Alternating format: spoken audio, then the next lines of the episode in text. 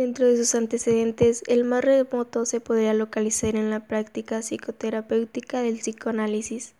La principal similitud se establece en la gran importancia dada al funcionamiento mental humano en forma de red.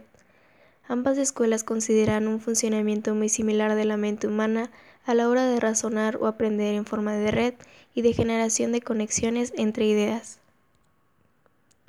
Otro antecedente de la escuela de Gestalt, los teóricos de esta escuela consideran el aprendizaje como un proceso de desarrollo de nuevas ideas o como una modificación de las antiguas.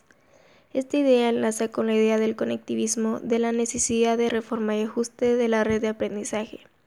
Sims considera que el aprendiz forma redes de conocimiento que adapta sus necesidades actuales y que posteriormente modifica el son de sus propias circunstancias cambiantes.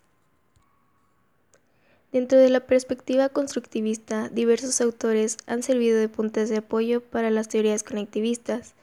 El principal impulsor del constructivismo en la educación, Piaget, introduce la importancia de la interacción con el medio social en su desarrollo de la teoría constructivista del aprendizaje. Gagne es otro de los autores que sirve de inspiración al conectivismo, al considerar que existen condicionantes internos y externos que regulan el proceso de aprendizaje, por lo que comparte la idea conectivista de ecología y de adaptación al medio social. Vygotsky, en la zona de desarrollo próximo, enlaza directamente con el funcionamiento de una red conectivista de conocimiento y coincide con el principio conectivista de la capacidad de aumentar el conocimiento es más importante que la que ya se sabe. Auswell concibe el aprendizaje como un proceso de atribución de significado. Lo nuevo debe enlazar con lo anterior y de esta forma lo transforma y lo convierte en un conocimiento más complejo y profundo.